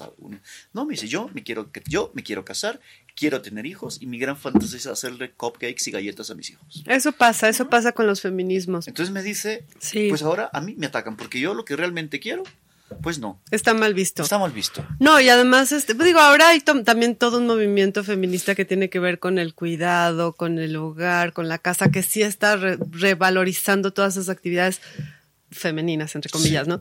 Pero también a mí lo que me pasó, por ejemplo, en los inicios de los feminismos duros, porque yo estuve ahí, era que no podía tener un programa con Pollens porque era hombre. No podía jugar con Ale porque es hombre. No es absurdo, ¿no? Que también admiro a las mujeres, he de decir, que decidieron eliminar, porque sí, sí sufrimos los micromachismos y sí, he vivido yo que me estén este, todo el tiempo mansplaneando eh, colegas o gente de mi, de mi gremio y de mi nivel y todo, me tenían que explicar algo que yo sé hacer, entonces yo sí decía, no, por favor, lo he sufrido toda la vida. Y sí entiendo a las mujeres que deciden quitarte al hombre que siempre quiere ayudarte, que siempre quiere resolverte, que no sabe ayudarte y no sabe resolverte y nomás es una cosa ahí Pero no, que ¿no te parece que ahí entramos en un tema muy, muy complejo? A ver, como decía Kant, el bien y el mal no se oponen, se complementan. Sí, no, y además el bien y el mal es muy se amplio. Se complementan. A ver, mira, por ejemplo, Estuvo viajando por Oriente entonces y se dio cuenta de eso. Por el el yang. Exacto. Sí, probablemente. No, pero sabes, por ejemplo, yo creo que ahorita que se ha desdibujado la idea de lo masculino y lo femenino, que me parece lo mejor que ha sucedido para nuestra etapa, que se- esos términos se desdibujen, creo que todo ha funcionado y se reacomoda de otras formas. Se, re- se reentiende, porque al contrario también como se fundió y realmente necesitamos definiciones. Decía, no me acuerdo qué autor, que el problema de esta era es que las narrativas se diluyen, entonces ya no tenemos narrativa a la cual agarrarnos. Entonces de repente ya no es masculino ni femenino, me puedo juntar con hombres, mejor no, me caen bien, me caen mal, Pero entonces al final no te, genera una confusión. casi... Sí, pero al final estamos otra vez en una época casi oscurantista en donde las personas no pueden ex- expresarse tal cual realmente quieren porque temen no ser aceptadas. Pues siempre ha habido ese temor, ¿eh? Yo creo que siempre queremos como seres nos humanos quieran, que nos, que nos quieran. quieran. Claro, ese es el fin máximo. Pero fíjate que yo he visto que ahora hay mucha... Se ha, vuel- se ha volteado la tortilla. García Márquez, ¿no? Se ha no, porque se ha volteado la tortilla porque ahora hay mucho cuestionamiento, no importa si eres hombre o mujer, sobre qué es el lado femenino. Se está buscando el yin yang de nuevo. Mm. ¿Qué es lo masculino? ¿Cuál es la energía, la fuerza? ¿Qué hacen los hombres que no hacen las mujeres? ¿Cómo ven el mundo las mujeres y que no los hombres son incapaces de hacerlo? Entonces empiezan a valorar estas cosas y puede haber mujeres que, que con mucha carga masculina que ven el mundo como, como los hombres. Eso está muy ahora, está de moda. Mm. que- que además, Mis hijas eh, hablan de eso. pero O sea, tiene- hablas tiene de Patti Smith sentido. entonces. Patti Smith, por ejemplo, es muy masculina, sí. ¿Eh? Hablas de Patricia. Highsmith. Eh, Pues no, no sé qué tan masculina sería Patricia Highsmith. Era toda masculina que quieras. O como no María sé, Félix, porque ¿no? sí O tenía. No, ella era una bruja, ¿verdad? No, ¿Era ella era una bruja, ¿Ah, sí, sí? sí, sí, sí. Yo vi una entrevista de ella y cada respuesta. Mm. Yo no sé si le pasaban las preguntas ¿eh? antes. Porque son esas respuestas que tú dices. "Pf, Esta respuesta se me hubiera No, ocurrido ella- a mí una semana después. Ella no, ella no era de este mundo. Ella no era de este mundo. Eran en- eh, estaba hablando de la de su boda con Agustín Lara y solo dijo que "Bueno, yo me casé con él y ya no estaba enamorada. Y entonces el cuate le dice, pero ¿cómo te casaste si no estabas enamorada? Se echa una sonrisa maléfica y dice, ¿Viste? a todos mis coches les pongo placa. Buenísimo. Híjole, está buena Qué la bárbara. respuesta. Pero y además hasta se, como que se sonrió para decirlo, ¿no? Ella sí era. eh, no, ella no era ni masculina ni femenina, no era humana. No era humana. Pero era guapa. No, bueno, pues era, tenía todo. Y no es que fuera guapa, era súper atractiva. O sea, traía Era las miradas, tenía, ¿no? la gente. Yo una vez le escuché en una entrevista en la que decía, le pregunta a Raúl Velasco, bueno, ¿y qué hace este? ¿Cómo se siente María Félix en México? Porque pues vivía en París, ¿no? Y dice, yo soy de México. Y dice, ¿ya qué vienes? A robarte la energía, le dice. A ti y a todos ellos, mira, todos platican y yo mientras robo, robo, robo. Yo así, Wow. wow. No era de este mundo, María Félix. Por eso era tan otra atractiva. actriz interesante, Dolores del Río. Ah, preciosa. Muy Guapa. culta, ¿eh? Muy culta. Elaboradísima. Una mujer Muy refinada. culta. Tenía ex libris, tenía una biblioteca hermosa. Wow. La roca ella. A mí me parece más guapa que. Mucho más guapa y mucho Sí, mejor actriz. Sí. Mm. Bueno, yo creo que esta señora Félix era actuaba mejor fuera de los escenarios que en los escenarios, ¿no? Era un demonio ella encarnado. Yo que no creo en el más allá, era un demonio Era encarnado. como era la verdadera No era este fatal, mundo. ¿no? La este verdadera. mundo. Hay personas que no sé por qué nacen con esas cosas. no sé qué hacemos hablando aquí de María Félix. caen A piedras mí me- del cielo, sí. Exacto. A mí me interesaba mucho tu opinión acerca de esta imagen que nos regalaste de la mujer que está queriendo un juicio justo para que para su divorcio, su pensión o lo que sea y que no le interesa el arte contemporáneo, porque hay muchas iniciativas en el arte contemporáneo que tienen que ver con cosas interesantes como el anonimato, el- el- la, la creación colectiva, la co-creación con comunidades, el arte que tenga un sentido para ciertos lugares. Todo eso tiene mucho sentido antes de que entre el formato del mercado. Es que el mercado, o sea, Se si se, encarga de es- destruirlo eso tiene, eso tiene, eso es fuera del mercado. De hecho, son artistas que no les interesa el mercado, sino Ahora. Y que además no son muy vistos ni conocidos. Claro, ¿verdad? En cuanto les empiecen Cuando a dar sus cuando pesos. sean, vest- cuando sean vistos y conocidos, les cambia un poco la dirección y la ¿cómo se re- replantean su trabajo. Y ya se O sea, pervierte. ya, pues ya se sí, ya pervierte. ya, ya lo pasé, pasó a otro nivel. Yo lo he visto en el mundo de los fanzines, que comienzan los Ah, artistas punk super fanzines, padres. ¿no? ¿Todavía se producen? Todavía hubo una feria hace poquito en Rayo- Rayón, se llama, que lo organiza un artista que se llama Rodrigo Sinmanca, saludos. Y este, y bueno, miles de personas yendo a ese lugar a comprar bonito, ¿no? fanzines, sí, sí, sí. Pero había unos que empezaban con ciertas cosas, de repente se vuelven famosos, los fanzineros, y ya olvídalos, ya no se juntan con nosotros los mortales. Pues de lo que se pierden, ¿no? ¿Con quién se junta? Bueno, Con María Félix. Sí, Uy, con- imagínate, ¿no? Hay Te una estatua que mal, habla. Te tocan 10 minutos con María No, qué Félix. susto, ¿eh? Yo no hubiera querido estar con ella ni a 10 metros, ¿no? Qué miedo, La negociación. qué miedo. Tendríamos que irnos a una canción. Ay, pero sí, no- está buenísima la no plática. Si se te ocurre alguna canción que quieras que pongamos. Uf, qué complicado elegir. Pienso Como- que Selva puede tener una... Yo, no, Pero que no pongas María Bonita, sí. no, no, no, no lo haremos. No lo haremos. Ay, híjole, ya me echaron el balón listísimamente. Ya te, ya te echaron el balón. Sí, y no se me ocurre nada más que Talking Heads, porque hoy mi alumno Eugenio, saludos, estuvo con Talking Heads a todo volumen. Entonces tengo esta canción de May I Have Yourself, ¿cómo dice May I With a Beautiful Wife, with a Beautiful House? ¿Cómo se llama esa canción? Once in a lifetime. Once in a life- Lifetime. Bueno, digamos Once in a Lifetime. ¿Esa sí te gusta, verdad, Polen? Bueno, Talking Heads es una banda que viene de una escuela de arte. Ellos ¿Ah, eran, sí? Eran estudiantes- diseñadores. Ah, qué Eran estudiantes. Eran diseñadores. Ah, eso no me lo Justo sabía, ¿eh? tuvimos esta conversación, mi alumno y yo, y le enseñé yo las portadas de Tibor Kalman, porque Tibor Kalman era el, el que creó Benetton y la revista Colors y todas estas estéticas. Ahorita que yo pensé que sí, que estamos en un mundo Benetton y todo se vuelve Benetton de algún modo, ¿verdad? Ya nadie recuerda a Benetton Pollens, es del siglo pasado. Sucedió en los noventas. Sí. Y sin Sí. embargo, el cocodrilo Lacoste sobrevive. No, digo, hay gente que usa Benetton, Lacoste, lo que sea, pero lo que significó Benetton ya, El mundo unido por Benetton, ¿no? eso ya, ya quedó, llegó para quedarse, se o el mundo unido ya. por un balón y entonces entramos a referencia al trabajo de Darío. unido por un balón y destruido como una Convertida cancha. en una estrella de la muerte Star Wars, así, abierta. Arriba. Ahora hablamos de todo eso. Vale. Vámonos. Escobar, que qué buen conversador es, ¿no, Poles? Del arte Es ni quien gran- se acuerde. Porque El estamos en, la mismo, en el mismo lugar, ¿no? El arte y la vida es lo mismo. El arte y la vida es lo mismo. No siempre, ¿eh? porque luego hay artistas que son buenos artistas que no tienen conexión con la vida. Yo los veo muy en el astral. Dan los nombres. No, no, no, no. No, y es una, es- yo admiro porque siento que al estar en otro estrato, pues pueden bajar cosas a la tierra. Hay una amiga que tengo, María Magdaleno, saludos querida Ma- Mari- Mariana, que una vez nos invitaron a hacer una toma de ayahuasca y ella dijo, no, yo vivo en la ayahuasca, o sea, ¿para qué me meto cualquier cosa? No. No. Y sí, sus dibujos y su obra es de otro mundo, ¿no? Entonces sí, no, a veces el arte no es como la vida aquí en la tierra, ¿no? Qué bueno que tenga buena relación con sus. Sí. Yo creo que. Hay artistas bien psicodélicos, bien padres. Seguramente. Y también tenemos de los otros, afortunadamente. De los que También. te hacen llegar un poco a la tierra y, y replantearte los caminos. ¿Tú las de cuál eres. Darío? Uy, no tengo la menor idea. ¿Quién sabe? afortunadamente.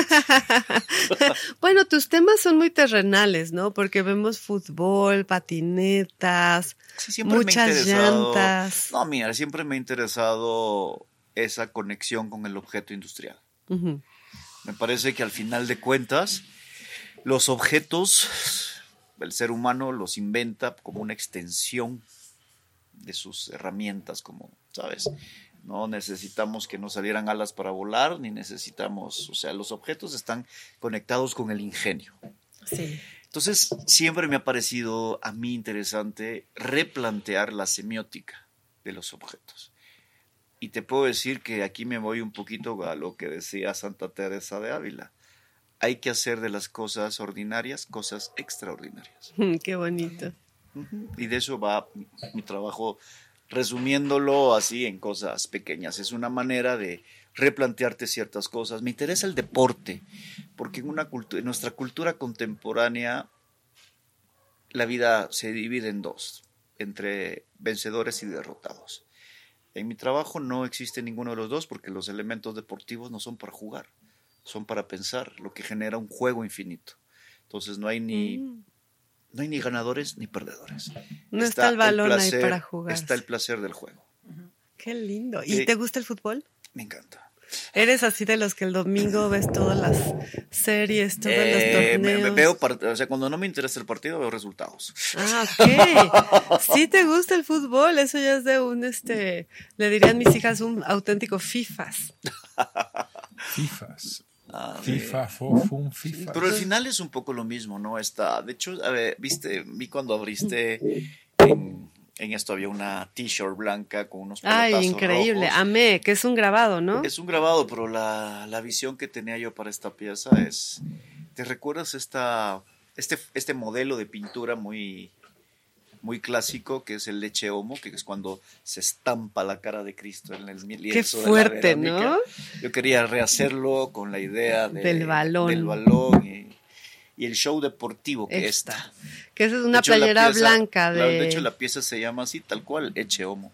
Oye, y es como del... ¿De qué parte? ¿De qué...? Este, tengo, lo tengo en la punta de la lengua, espera. Es un, un equipo Madrid, italiano. del Real. No, es Ah, real, sí. No, olvídalo, soy cero Pero FIFA. no, no, no, a mí lo que me gustaba es que estaba blanca, entonces podía estamparse bien, ¿no? Y la estampación es, el- con el más tinta reaccionario de... de todos los equipos. sí.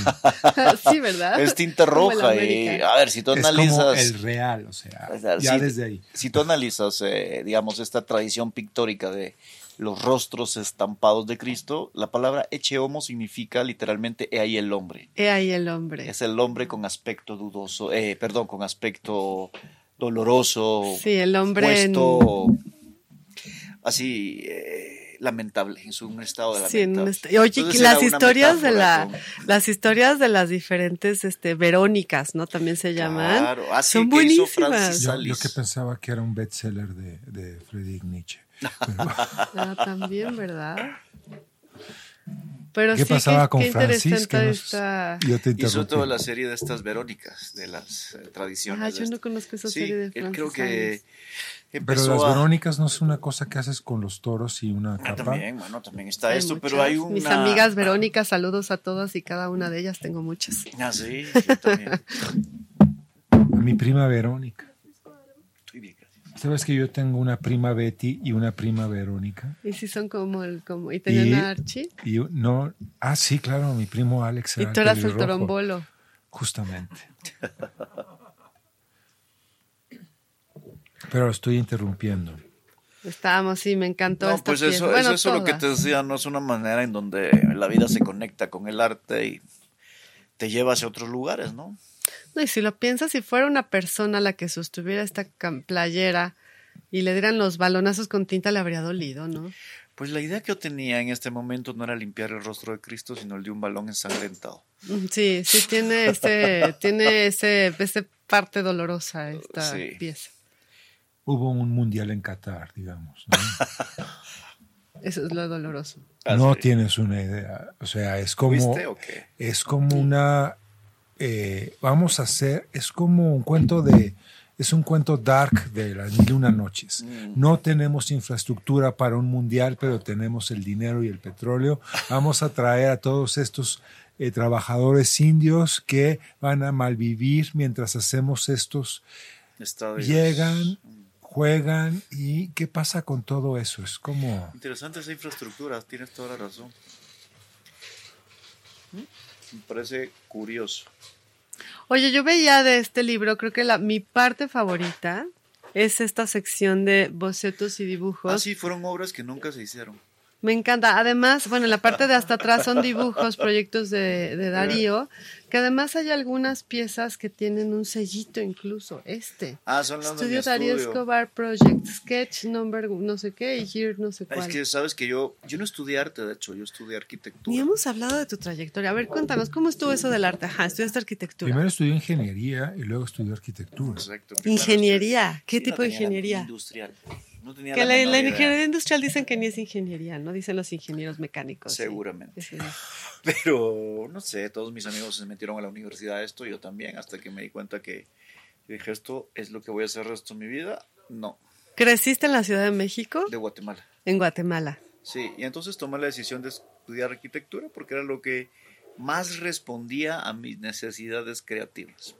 Y tuve mucha suerte porque si no hubiera estudiado ingeniería, no, perdón, arquitectura, no hubiera tenido la estructura para poder organizar las cosas de la manera que las organizo. Mm.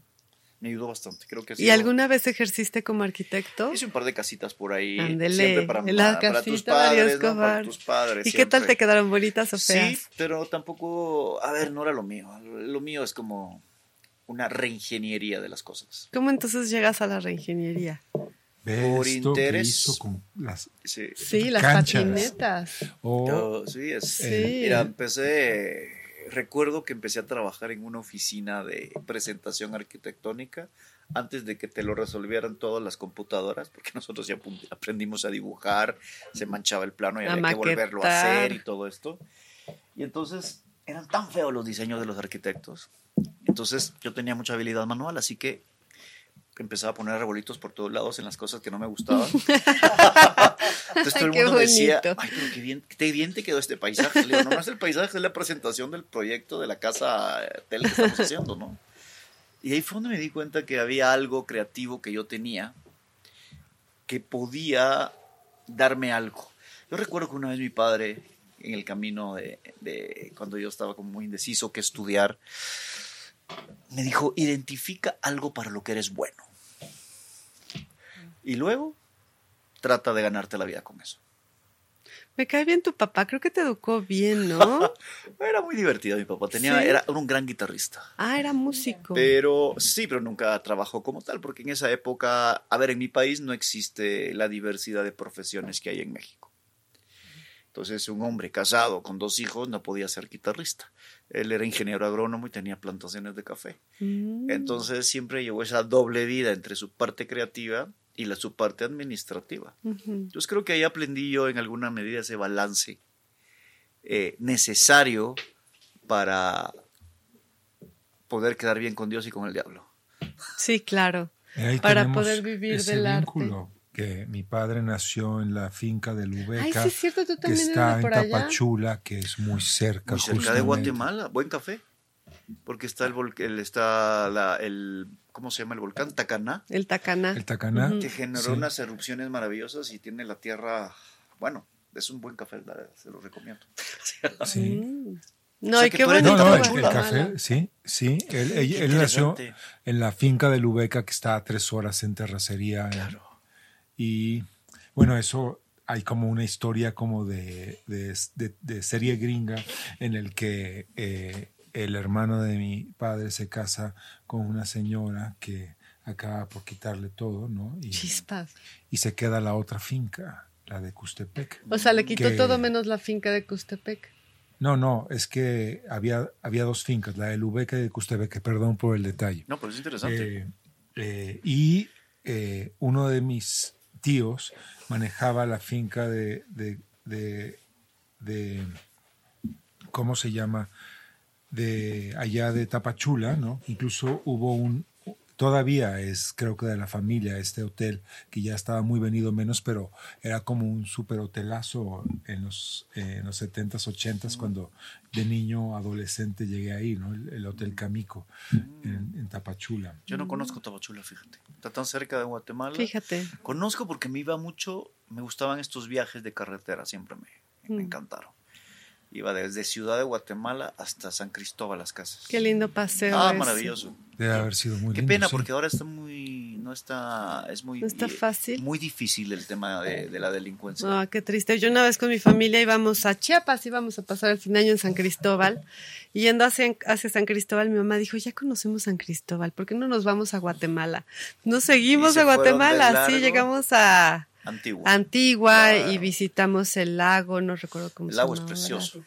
La, la, el se siente- mercado. se siente uno tan, tan absurdo pasando bellísimo. migración, ¿no?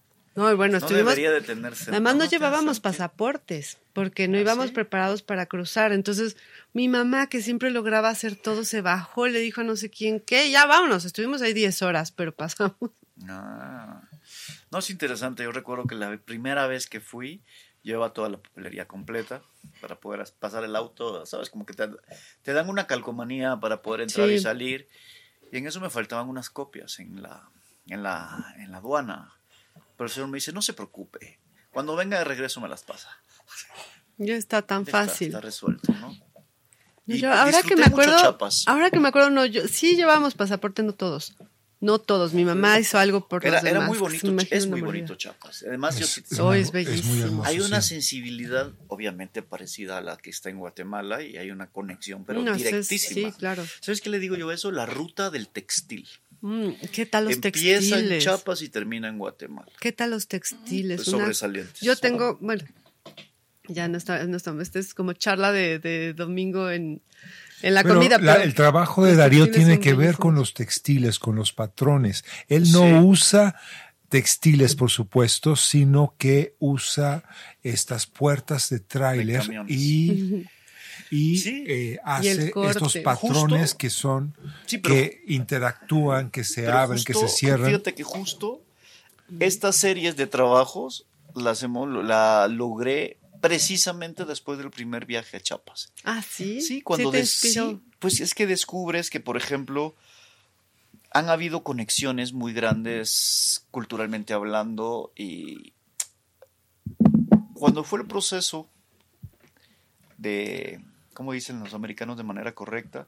La intervención española en América. Así- Ok, ok. Los gringos. Los americanos dicen así para el proceso de conquista. es que Eh, nosotros no les decimos así. no. No, entonces, eh, ¿sabes qué es muy curioso? Porque lo que, se, lo que se atacó fue la iconoclastía, o sea, todo lo que tenía que ver con religión y todo. Pero las artes aplicadas permanecieron Se quedaron. tal cual, Tal que ha cual. sido lo único que se ha desarrollado. Entonces, estas artes aplicadas puestas en los textiles, en la Ay, sí. cerámica y en todo esto, han seguido evolucionando y ahora es muy curioso porque probablemente ni siquiera sabemos qué significaron en su momento, pero los huipiles o los eh, nimpot de las mujeres de Occidente de mi país y de Pregado, México, narran historias. Sí, es lo que dicen. Y es muy curioso porque son como códices, son como vasos chocolateras con códices donde pueden leer todo lo que está enfrente. Y estos ¿Qué estarán diseños... diciéndose no ahí sé, las mujeres pero entre ellas, sabes ¿no? que No, no lo dicen. no, No lo dicen, es un no. secreto para nosotros, sí. ¿sí, no? Sí, sí. Sí. Y Eso sabes que mucho- y muchos códigos de esos huipiles se traducen en las decoraciones de las puertas de los camiones, de las carretas de los helados y estas cosas. Y están, están leyendo todo el tiempo estos mensajes. Exacto. A mí esta serie me vino porque justamente estaba en Chiapas cuando cayó en mis manos el manifiesto suprematista de Malevich. Lo terminé de leer porque era como rápida, una cosa pequeña, y al final decía el señor Malevich que la cultura occidental era tan sofisticada que no tenía que pintar la realidad, sino crear una a partir de ella. Y de ahí surge El blanco sobre el blanco. todas ¿Qué estas fue? cosas, la, la Sí, el- abstracción geor- geométrica. Entonces me pareció que yo estaba en desacuerdo con ese punto porque en países como los nuestros, eh, La sofisticación la es sofisticación brutal. está totalmente. Y hay Bárbara. códigos de abstracto. Entonces, mi Ujú. trabajo para este proyecto consistió en trasladar todo esto que se llama arte popular al término de las artes Mm. visuales. Porque, ¿quién define qué es lo popular y lo oculto? Bueno, es que hay además piezas de arte popular que son prácticamente arte contemporáneo, que las estás viendo y están diciendo algo y, de otro y modo. sí. funcionan de la misma forma. Hace Sí. poco estuve Funcionan hablando. de la misma Exacto, forma. Funcionan de la misma forma. Hace Ajá. poco estábamos hablando con un profesor de la universidad eh, sobre escultura barroca, que Guatemala tiene unas, Uf, unas cosas impresionantes impresionante. de escultura barroca. Entonces Sí. me decía, sí, pero a veces no podemos considerar a los artistas, a los productores de estas esculturas como artistas. Le digo, ¿por qué? Porque copian el mismo volumen, el mismo formato una y otra vez. Le digo, "Ah, de la misma forma que Warhol lo ¿Sí? hacía. Claro. ¿Y eso O sea, es más, y Warhol ni siquiera las, eh, o sea, la- No, las pasaba así como con serigrafía. Entonces, Hubo, hubo una revelación para mí cuando supe que Warhol era católico que me hizo Uy. entender todo. Dije, con razón, él sí pudo hacerlo mientras que todos los demás estaban haciendo cuerpos. exacto. Y- Warhol es fantástica su historia. Yo creo que hay dos personas que a mí me motivan mucho de, esta, de este siglo. Del pasado. Del pasado, sí. Warhol y Oscar Wilde han sido los dos con las ¿Qué mismas tal, Oscar condiciones. Wilde? Muy- Nos dieron ganas de ir a leer corriendo. Vuelve a Oscar leerlo. Wilde, ¿Y ¿no? esto es por qué? Porque existe una manera. A ver, él no te corta la cabeza de un espadazo, sino te corta con un gilet. No te enteras hasta que sangras. Qué fuerte. Y es verdad, porque yo, yo, yo lo primero que recuerdo haber leído de Oscar Wilde es este del gigante egoísta y el príncipe Ah. feliz. Y yo lloraba y lloraba. ¿Sabes ¿Ves? cuál es muy bueno? El, abani- el abanico de Lady Windsor. Ah, También, sí. El de del, el del fantasma de Canterville, que son todas estas historias como para niños, ¿no? No, el La fantasma litera- de Canterville sí te Sí. saca de balance. Dices, esto no es un cuento gótico. No, me están asustando. ¿Por qué está diciéndome esto? ¿Por qué el fantasma está haciendo ¿Por qué el esto? fantasma es tan deprimente, triste? ¿Por qué recoge, escoge? Porque no asusta. De hecho, hace, hace curadurías el fantasma. Oye, qué Va juntando sí. Sí, serie los de objetos. elementos. Ay, es verdad, es un fantasma que. Qué chistoso Que el no fantasma asusta. de... No, pues Eso ese nos es el chiste estar del pasando en el arte fantasma. contemporáneo ahora, ¿no? Pues hay una Somos el crisis, fantasma ¿no? que no asusta.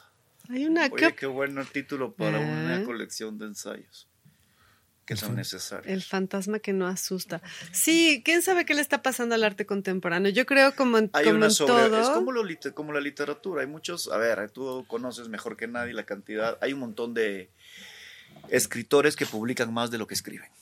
Hay más necesidad de publicar Exacto. que de leer, que de Lo escribir mismo que de está leer. pasando en el Sí. arte, con tantos eventos, con tantas cosas, hay muchos que hacen sobreproducciones que no están todavía listas para poder sacarlas. Sí. O que encuentran la fórmula y Es, ves es lo un mismo. problema porque sí, puedo pensar en varios conocidos míos que yo Nombres, les Polens, preguntaba, di nombres.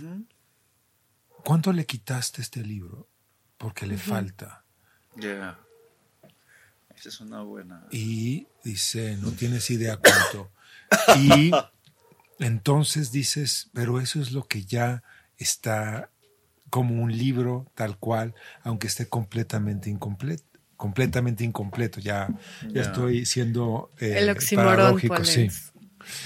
El oxímoron bien aplicado. Pero sí, eh, No, pero yo siempre creo, igual como creo que los jóvenes tienen la respuesta a todos los males, creo que en el arte contemporáneo allí están las chispas de lo que, o sea, no hay que pensar que todo está mal y triste, no, ¿no? no, yo creo que no pero está mal, pero no tenemos que quitar también del, del renglón. el ojo crítico. Sí, el ojo crítico. Sí. Porque tampoco vamos a entrar, entrar a crear una generación de cristal en el arte. Sería lo peor que podría No, no, no, no, no, no. Sería lo peor que Sí, podríamos lo mismo hacer. que con los jóvenes, ¿no? los Dejarlos jóvenes- débiles y los jóvenes ven vulnerables. Totoro. Totoro es como su, su, su referente.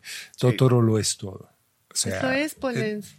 De algún ¿No modo también Totoro? lo es. Sí. ¿No viste Totoro? El Totoro lo es todo. Ahí está la vida, la representación, la Sí, mi metáfora. hijo de ocho todo. años vio Totoro y El se arte, sintió la sublimado. música, es sublime. Ahora está viendo meta, meta televisión. ¿Cómo es la metatelevisión? Está viendo a alguien jugar un juego y explicarle Yo no qué tiene que eso. hacer, cómo, y entonces digo, Sí. ya está como a tres niveles más allá de si como no puede él interactuar directamente con el juego, Mm.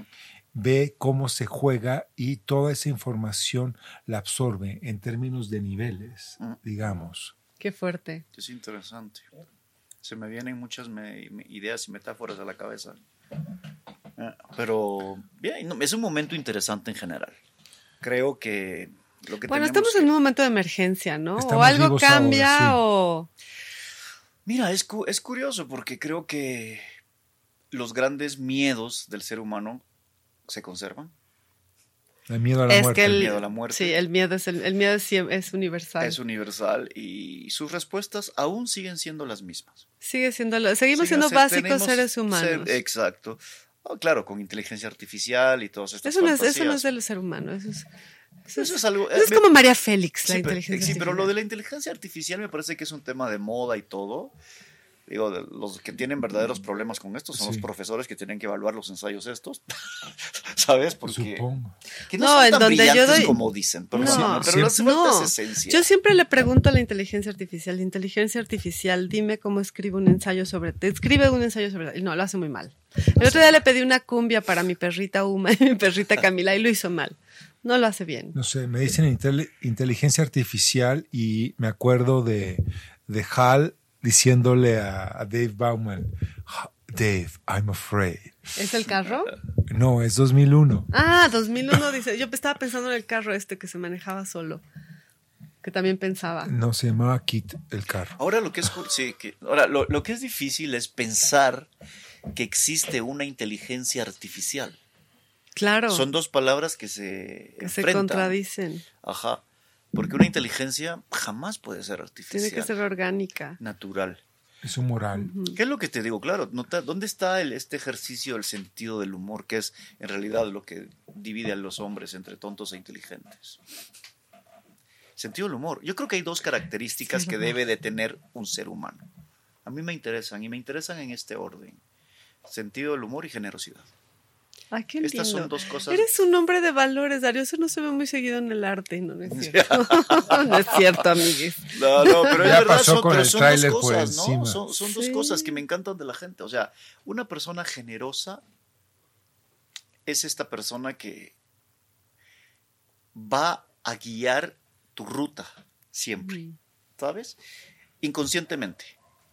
Pero la va a guiar, va a haber algo que te dice, mira, te está dando más, porque la generosidad no solamente es un tema eh, económico, también es un tema de inteligencia. Entonces digo, una persona tacaña, va a ser, una persona tacaña es tacaña con su tiempo, Sí, con, con su, su talento, con todo. con todo. pero el generoso, te va- vas a salir de tu casa con 20 libros que te regaló en la peda. Así de y fácil. luego al otro, con que al otro día no te los pida. No sé. Yo creo que un, un generoso que regala 20 libros en una peda, más bien ya, yo, yo diría que es medio tonto. Los libros no se regalan. Eso es lo que decíamos. ¿Te No es acuerdas? cierto, yo regalo. ¿Te acuerdas ¿qué les cu- puedo decir? ¿Cómo nos decían? El que, el que presta un libro es un tonto, pero más tonto el, que, lo devuelve. Y no, y luego sufres porque dices, digo, di- yo creo que yo soy de la ese tipo de filosofía del capital. Sí, pero sabes, pero sí sabes, sabes que yo traigo, yo tengo como regalos claros. No me gusta esto de andar comprando cosas para regalarle a la gente porque uno confunde, pero me gusta comprar libros y regalar libros. Creo que eso es lo mejor que me puede hacer. Entonces siempre hay un libro que por alguna razón desaparece de mi biblioteca. ¿Qué libros han Las desaparecido? de eh, toda la- hay uno que me encanta que lo siento muy adecuado para hoy en día, que es- se me va pero como pan, como agua entre las manos. Se llama El fascismo de los antifascistas, ¿Qué tal? eh, escrito en el 68 por Pasolini. Qué fuerte. Fuertísimo y súper adecuado para esta época. Te lo juro, este Claro, tipo escribió ese libro y hoy, muchos años después, 50 Sigue aplicando. No, no, es que es más vigente ahora que antes. ¿Qué tal? Debe de Interesantísimo. serlo. Adoramos a Pasolini. De. Pasolini es brillante. Pasolini llega a la, al cine porque las letras eran muy elitistas. Y él quería que todo lo que él pensara y todo lo que él cuestionaba tuviera ecos en la población. Y desde la impresión de un libro, él sabía que en la Italia post eh, Segunda Guerra Mundial la gente apenas sabía leer y escribir. Sí, te Entonces más se dio cuenta que comer. todos iban al cine. Mm. Entonces, por eso, él brinca de la literatura al cine para poder ampliar sus horizontes y además era un gran poeta. Sí. Creo que te, de- que te deja boquiabierto. Eso que mira que la poesía es difícil, ¿eh? Yo nunca he leído la poesía de Pasolini. Es- Me- es le- brillante. tengo reservas con Pasolini, no es, no mi personaje ¿Cómo favorito. puedes tener reservas Lo con siento, Pasolini? tengo mis prejuicios, pues. Sí. Pero Yo ahora desde voy a, los ocho años quiero a. Pasolini. Pasolini. No sé, siento que, siento que siempre he estado mostrando como. No, no sabría decirlo. Lo voy a pensar y luego No, les tienes digo. que pero- releerlo, porque acuérdate. y reverlo, porque sí me impactó. Yo creo que lo vi muy joven. Sí, lo vi es, muy es lo que a mí joven. me está pasando. Ahorita estoy yo Sí, reelaborando cosas. Y de hecho mi trabajo, mi obra es un poquito esa relectura de la vida. Ujú. Que es una cosa muy consecuente para mí en este momento. Porque, ¿Qué tal? Ya estamos grandes, ya podemos Pero decir ya, y ya nos pensar. ganamos, ya, no, ya, nos, ya nos ganamos esto. Definitivo. Así de fácil, se llama derecho de piso. Lo hemos hecho, sí. Oye, después de eh, lo dices y me quedo yo pensando en mi trayectoria. Sí, ya me lo gané. Sí, te lo ganaste. Además podemos tener opinión. podemos decirla, podemos abrir el programa de radio aquí en la librería. Exacto.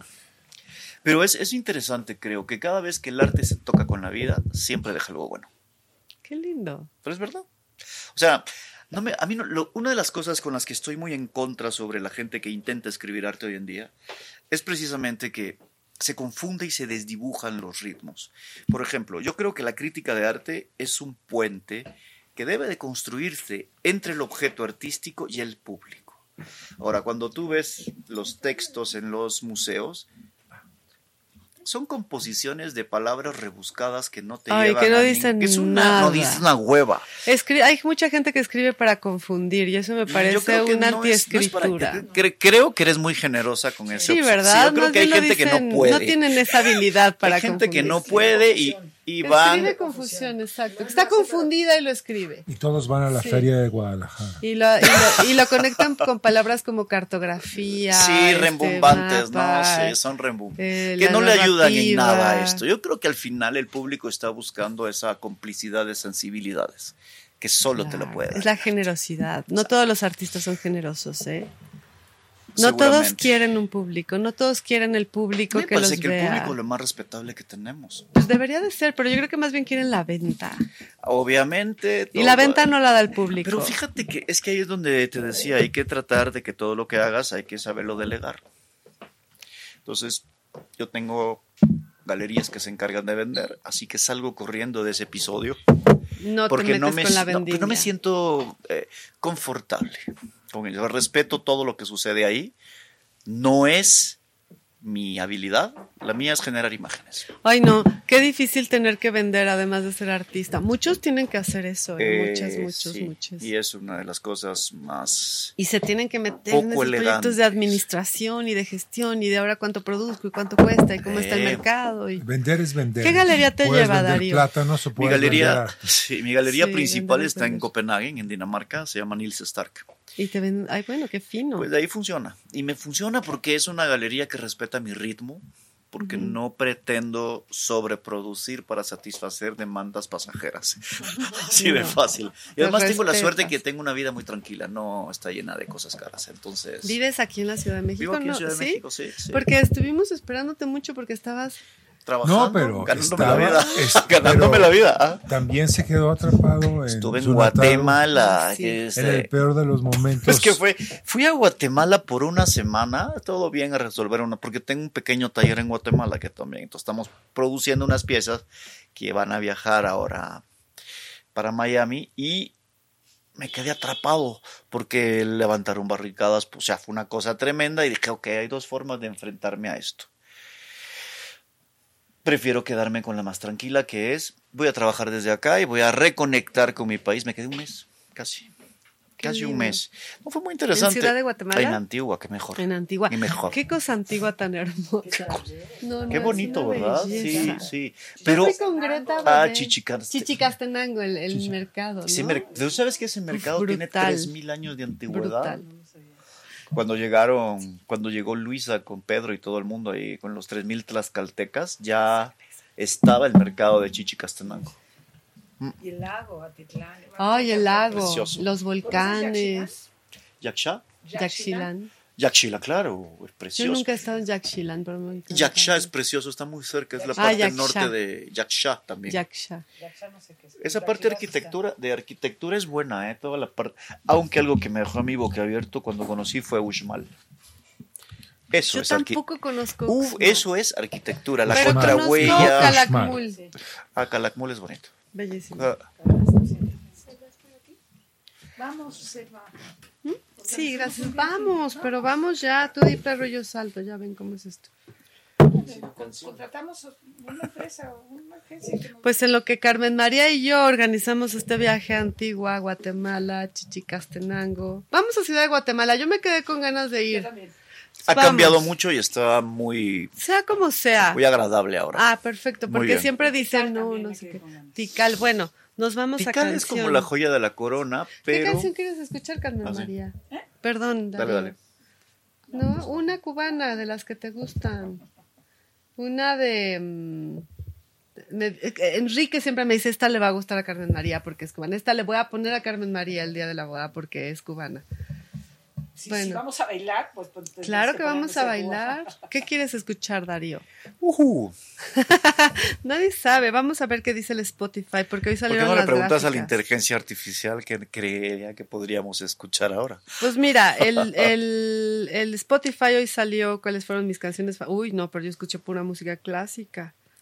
Ah, ¿sabes qué? A mí también acabo de estar justamente hoy en la mañana. Puse Aida, ¿Ya la está? ópera. Wow. Vamos a escuchar la, la apertura, ¿no? De Aida muy... Tan, tan, Ah, sí. tan, tan. Esa vamos a escuchar. A ver, interpretada por quién, por quién sea. Apenas es miércoles. Todavía, Apenas es miércoles. Todavía. Apenas todavía, Todavía. vía, Día. Día. miércoles. Día. Vía. Es una estación de tren. Chu, chu. ¿Es una estación de metro? Es un día. Es un señor, el hombre que fue jueves. Miércoles. Bueno, dejemos la Ese literatura señor que que es para miércoles. cuando está la música y regresemos a jueves. la Es el señor que fue miércoles. Estamos en realidad aquí. estábamos chismeando de la vida. confundida. Está No, buenísima ese la es viernes. charla con No, estábamos era lo- ¿no?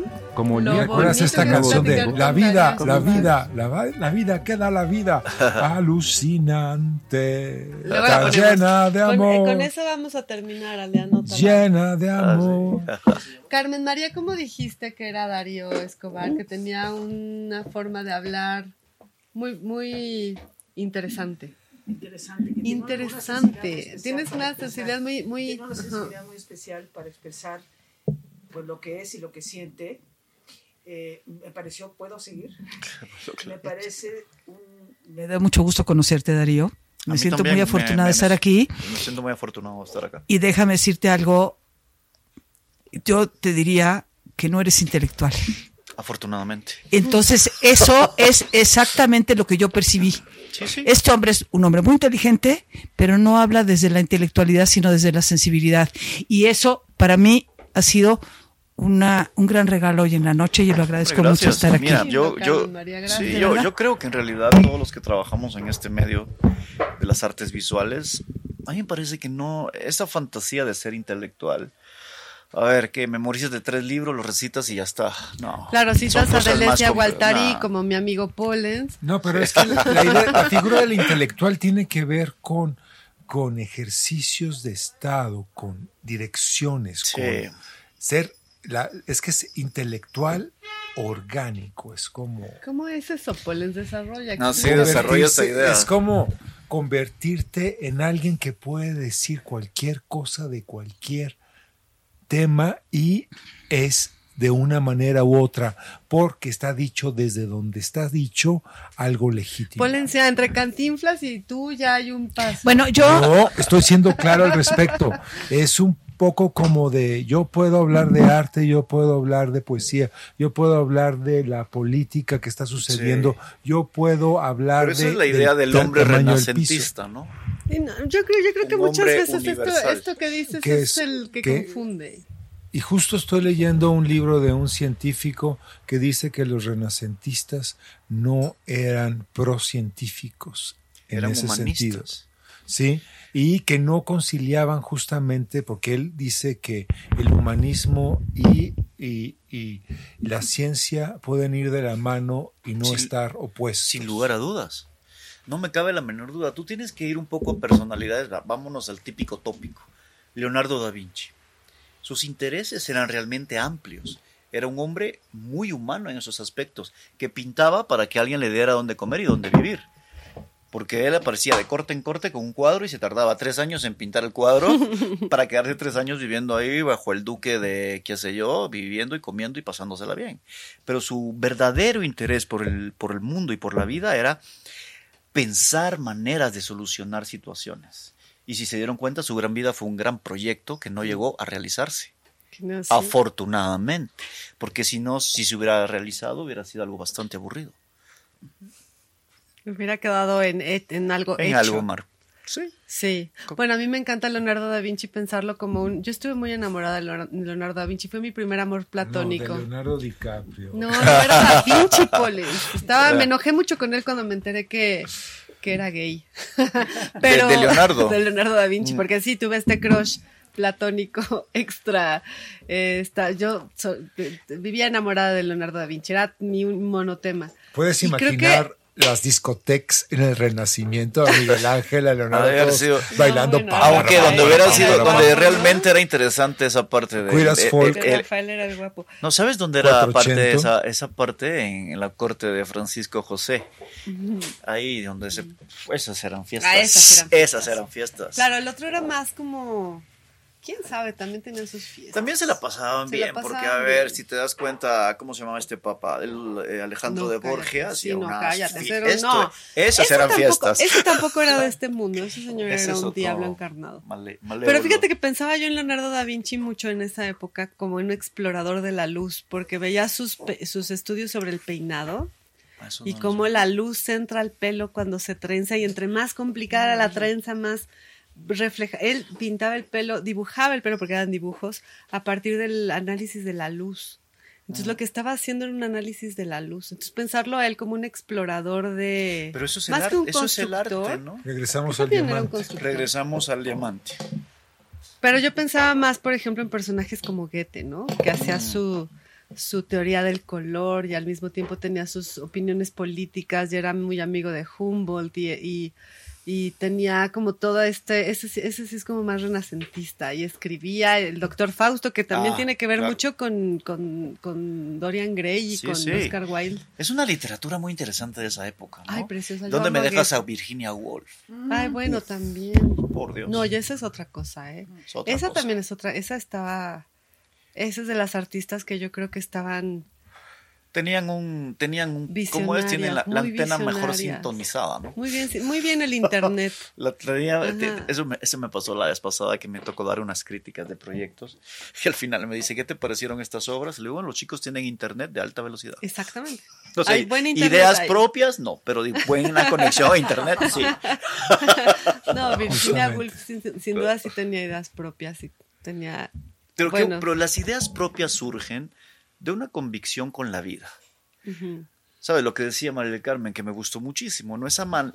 eh, y sigo, sigo, sigo intentando de, de- de volverlo a poner sobre la mesa.